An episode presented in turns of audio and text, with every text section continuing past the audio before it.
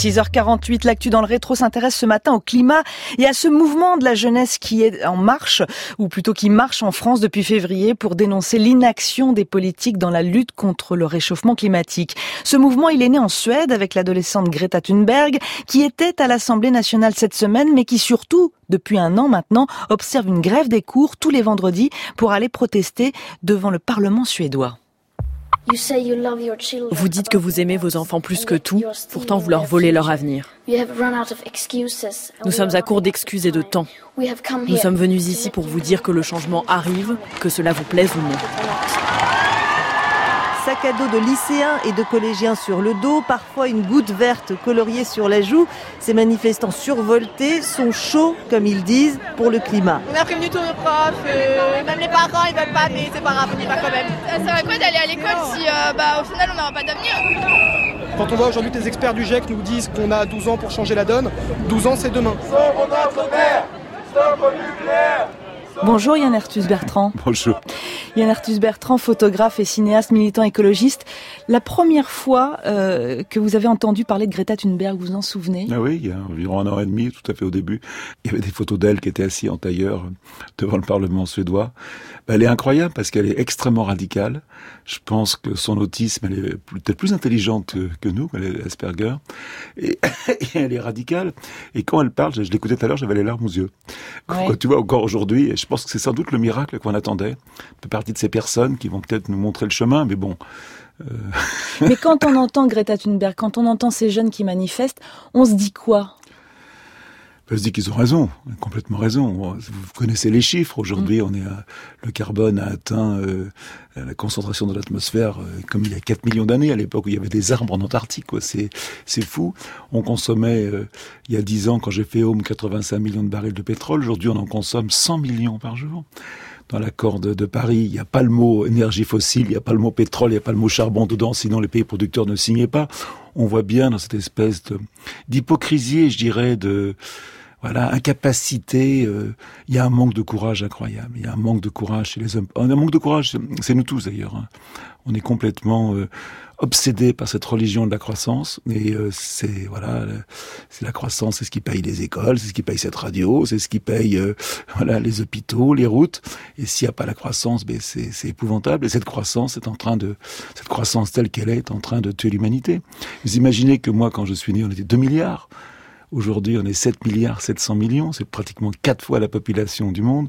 On mange huit fois plus de viande, huit fois plus de poissons, et tout est comme ça, quoi.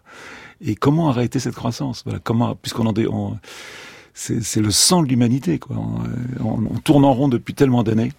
Et Yann Arthus Bertrand, quand je vous pose cette question, on se dit quoi? C'est-à-dire, eu égard à votre âge, euh, on se dit qu'on a loupé quelque chose, qu'on n'a pas su transmettre un message? Mais je pense que le, d'abord, le message était pour nous, pour moi, quoi, pour nous. Je suis responsable. Euh, l'expo qu'on a en ce moment à la Grande Arche, c'est vraiment, euh, c'est, je parle de notre, ma génération, ce qu'elle laisse aux jeunes d'aujourd'hui. On a vécu un moment incroyable, une croissance inouïe. On vit beaucoup plus vieux. Il y a beaucoup moins de mortalité infantile. Il y a plus de démocratie. Il y a plus d'éducation il y a beaucoup moins de gens qui ont faim. Voilà, tout ça fait que on, le problème, c'est qu'on est, il n'y a plus que l'homme sur la Terre qui est en train de consommer la planète, quoi. Voilà, et, dans tous les sens du terme. Et l'avenir pour vous, c'est effectivement cette jeunesse, mais une marche, euh, c'est pas une action. Enfin, c'est une action, mais est-ce que c'est euh, suffisant? il est, On va vers un monde inconnu. Voilà, on va vers un monde inconnu. Les derniers chiffres sur la fonte des glaciers, il y a un emballement. le Groenland serait en train de fondre six fois plus vite que dans les années 80. L'Antarctique quatre fois plus vite. Enfin, quand il y a un emballement, quoi. La fonte amène de la fonte. Et personne ne sait très bien ce qui va se passer. Et on continue comme avant. Voilà. Il y a toujours autant de monde sur les périphériques, autant de, voilà. Et on va, on va râler parce que le diesel augmente. La réponse pour vous, elle viendra du politique ou de cette jeunesse? je ne sais pas je, suis un peu un écolo un peu perdu aujourd'hui parce que encore oui. Ben oui parce que j'ai cru en Copenhague, j'ai cru dans les COP. Euh, vous savez, en fin de compte, c'est assez récent tout ça. Hein. Il faut imaginer que le changement climatique, c'est vraiment Al Gore qui a amené ça sur le tapis en 2005-2006. Euh, avant, on n'en parlait pratiquement pas. Moi, quand j'ai fait la Terre vue du ciel, et Dieu sait que je m'intéressais à tous les chiffres sur la planète, on parlait pas du tout de changement climatique ou très peu. Il y avait eu Kyoto, mais voilà, c'était un petit peu sous le tapis. Et aujourd'hui, on parle plus que de ça, quoi, parce que c'est, mais même la perte de la biodiversité, quoi. Quand vous entendez le, le WWF qui vous dit qu'on a perdu 60% du vivant en 40 ans, C'est incroyable. On n'est même pas capable d'arrêter euh, le, pesticide. 30% des territoires français étaient aspergés de pesticides. On a perdu 30% des oiseaux, 80% des insectes volants, et on continue. Bon, oui, on va voir.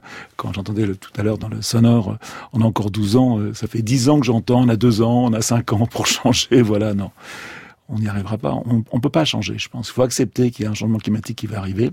Voilà, peut-être qu'on va. Euh, et je, je, recommande à tout le monde de regarder euh, ces vidéos de Pablo Servigne, qui était un collapsologue et qui parle justement de ça et, et qui parle de qu'on peut-être retrouver euh, la, voilà, la compassion, la, fraternité, le travail ensemble, d'aller à l'essentiel.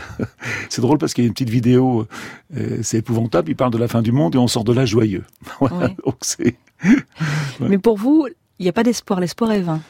Bah, l'espoir, il est, l'espoir, il est en moi, quoi. Il n'est pas chez les autres. Voilà. Qu'est-ce que moi je suis capable de faire? Quand je vois la petite Greta qui dit, euh, euh, moi je vais aller à New York aux Nations Unies, mais j'irai en bateau. Elle a raison. Elle a tellement raison. Mais moi je devrais faire pareil et je le fais pas. Donc elle nous fait honte. Elle me fait honte. Merci Yann Arthus Bertrand. Je rappelle que votre exposition Legacy peut toujours s'observer sur le toit de la Grande Arche de la Défense près de Paris et ce jusqu'au 1er décembre.